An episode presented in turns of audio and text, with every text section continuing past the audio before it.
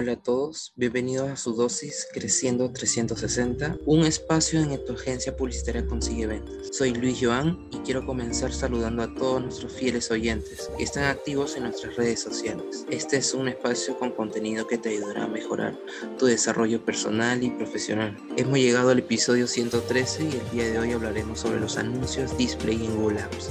Antes que nada, los anuncios display son toda clase de banners que salen en páginas, ya sean imágenes, texto, audio o video.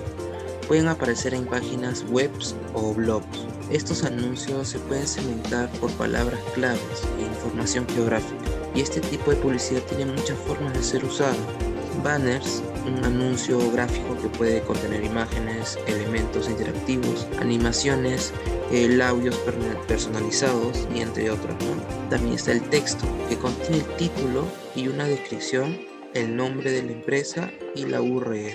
El Gmail, anuncios personalizados que, pueden, que pues, se pueden visualizar en la bandeja de entrada del usuario.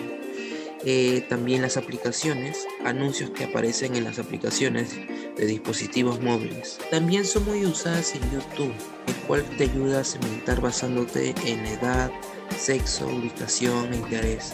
Toda esa información que obtiene esta plataforma a la hora de que el usuario se registre con ellos.